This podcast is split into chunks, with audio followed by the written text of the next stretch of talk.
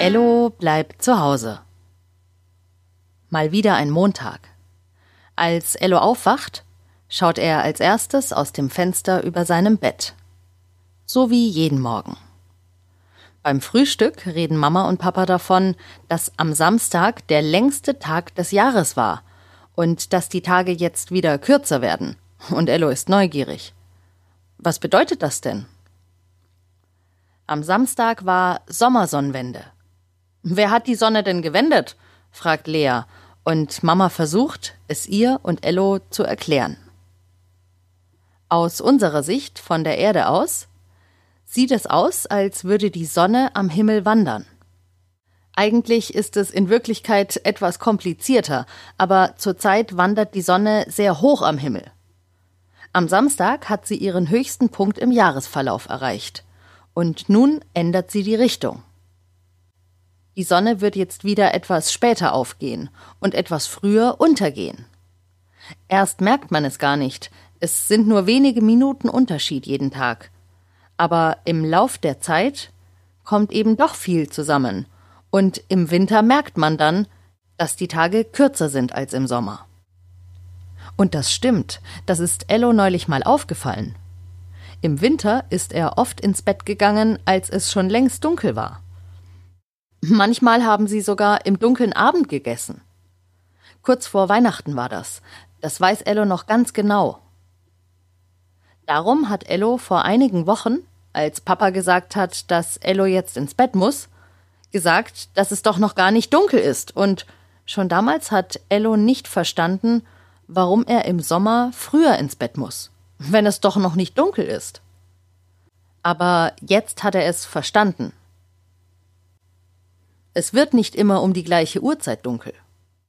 Mama hat ihm ein Video im Internet gezeigt und dann in der Küche ein Modell aufgebaut.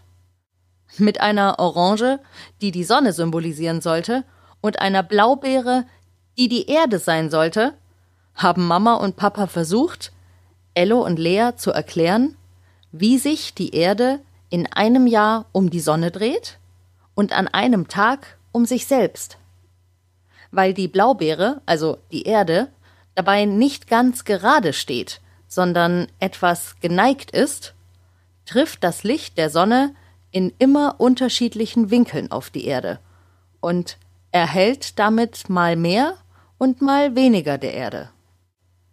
Im Sommer erhält sie mehr und darum sind die Tage im Sommer länger und es ist länger hell. Oh, jetzt haben Sie total die Zeit vergessen.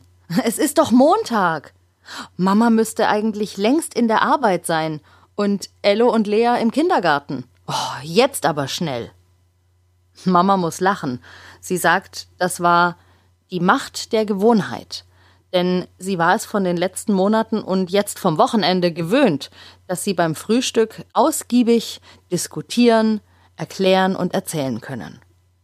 Sie hatte sich wohl nach dem Wochenende noch nicht umgewöhnt. Mit etwas Verspätung kommen Ello und Lea im Kindergarten an und erzählen gleich ihren Freunden von der Sonne und der Erde und der Sonnenwende. Und von den Tagen, die jetzt kürzer werden. Kathi, ihre Erzieherin, liest ihnen dazu auch eine Geschichte vor. Oh, das war vielleicht toll. Ello hat heute so viel gelernt. Das war wirklich sehr interessant.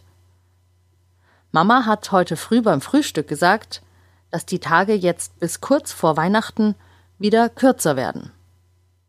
Aber bis dahin ist noch eine lange Zeit. Das war die 97. Folge von Ello bleibt zu Hause. Vielleicht habt ihr ja auch schon gemerkt, dass es zurzeit sehr früh hell wird und sehr spät dunkel. Das ist eine ganz besondere Zeit im Jahr, finde ich. Wir hören uns morgen wieder. Bei Ello bleibt zu Hause.